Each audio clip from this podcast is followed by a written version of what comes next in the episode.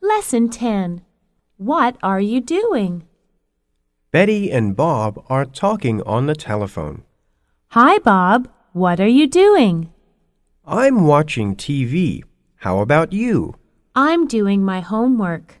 You are a good student, Betty.